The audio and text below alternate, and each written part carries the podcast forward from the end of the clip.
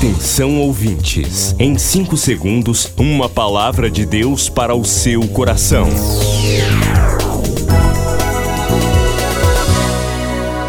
No ar, o Ministério Amigos da Oração e o seu devocional Meu Dia com Deus. Olá, meus irmãos, a paz do Senhor. Chegamos hoje à sexta-feira, dia 30 de dezembro de 2022.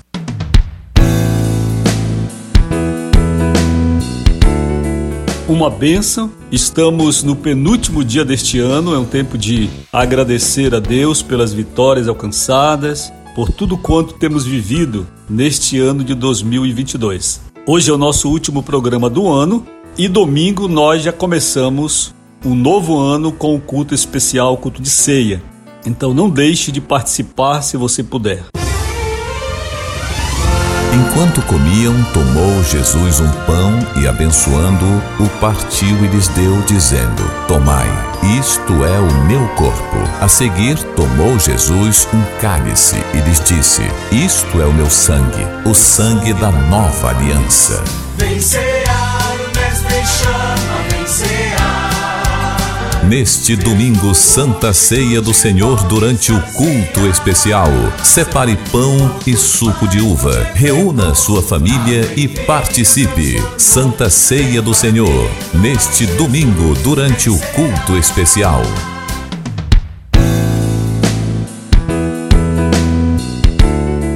Amanhã, no último dia do ano, nós temos festa do amigo da oração Isaac Gonçalves Freire Lopes, em Belém. É o Isaquinho aqui, completando nove anos de vida. Jesus abençoe você, Isaac, abençoe sua família e você seja um homem muito feliz, vitorioso em tudo que você fizer. E começando o novo ano, nós temos a amiga da oração Margarete dos Santos Farias. Vai fazer aniversário domingo a Margarete Farias. Jesus abençoe você, querida Margarete, participante do ministério desde 2015. Não é, Margarete? E você que é uma serva de Deus, que a bênção do Senhor, a direção de Deus esteja sobre a sua vida todos os dias. A luz de Deus iluminando seu caminho de dia e de noite você tenha muita lucidez nos seus passos. O Senhor te abençoe com muita paz. O Ministério Amigos da Oração está funcionando, seu escritório está aberto hoje pela manhã e pela tarde, na Travessa Nina Ribeiro 288, perto do terminal rodoviário em Belém. Se você puder, faça uma visita para a gente, estamos prontos para receber. Pode mandar seu WhatsApp também, seu pedido de oração. Hoje temos a bendita hora de oração, seis da tarde e você pode fazer seu pedido. Quando a gente for orar, seis da tarde, você vai orar conosco também. Na bendita hora de oração, vamos interceder por você. 98094 5525 98080 94 5525 ou ligue 3246 0434 3246 0434 Qualquer dúvida, vá ao site ruiraiol.com.br. Ali tem todos os nossos contatos, tem um canal para você falar diretamente comigo, lá bem no topo da tela inicial, da página inicial, você vê Fale com o Pastor, você clica, abre uma caixa de e-mails que vem direto para mim. Então eu vou ler e vou responder ao seu pedido. Vamos então olhar o devocional do dia.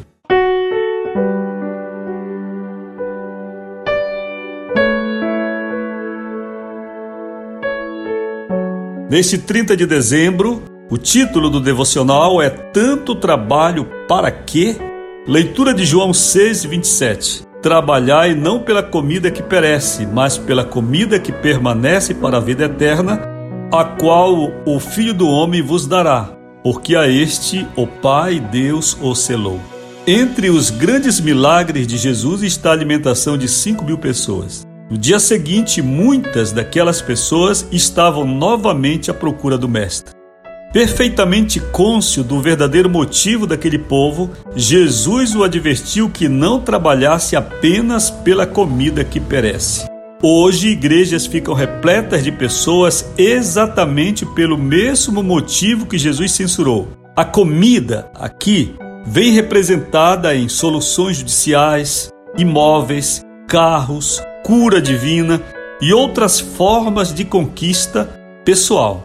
Precisamos de muito pouco para viver. Na verdade, a nossa subsistência passa por uma grande quantidade de ar, um ou dois litros diários de água e um pouco de alimento. A maior parte do que precisamos vem de graça. Observando pessoas correndo de um lado para o outro à procura de prosperidade, Deus nos lembra que o tempo da nossa estadia aqui é breve.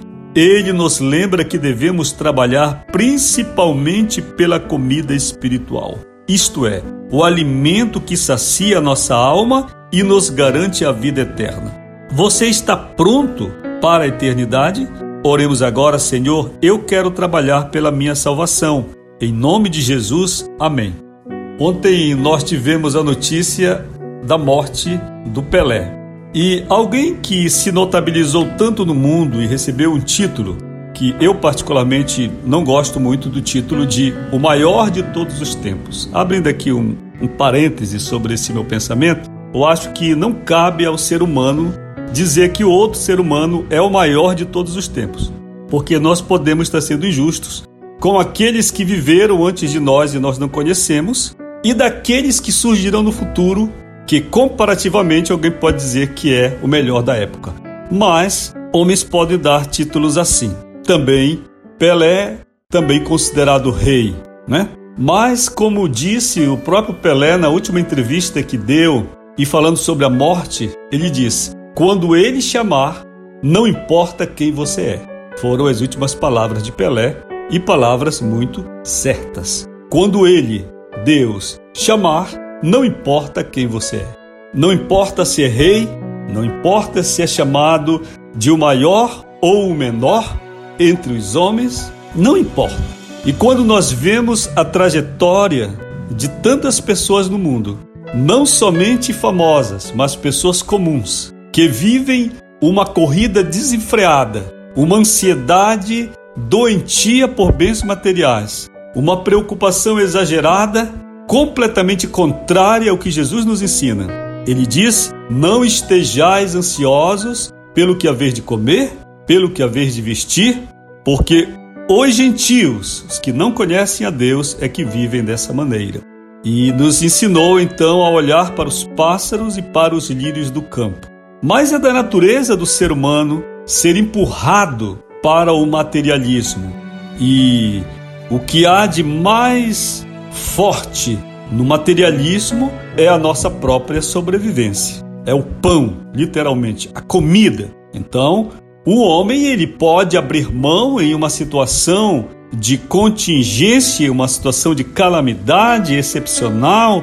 O homem mais rico do mundo abriria mão de tudo por um pedaço de pão e por um copo d'água. Porque aí nós temos o cerne do materialismo é a nossa própria existência e subsistência, e é isto que o diabo sabe. Por isso, depois de Jesus ter orado 40 dias e 40 noites, o inimigo se apresentou a ele e sugeriu que transformasse pedras em pães, porque sabia que ali estava a maior prova do ser humano, a sua própria existência, o pão material. E Jesus, depois de ter feito esse milagre de alimentar 4 mil, aliás, 5 mil pessoas, perdão, ele observou que no dia seguinte aquela multidão estava de volta, mas não estava de volta porque queria a palavra que ele ministrava, estava empolgada pela eternidade, mas porque queria de novo um milagre.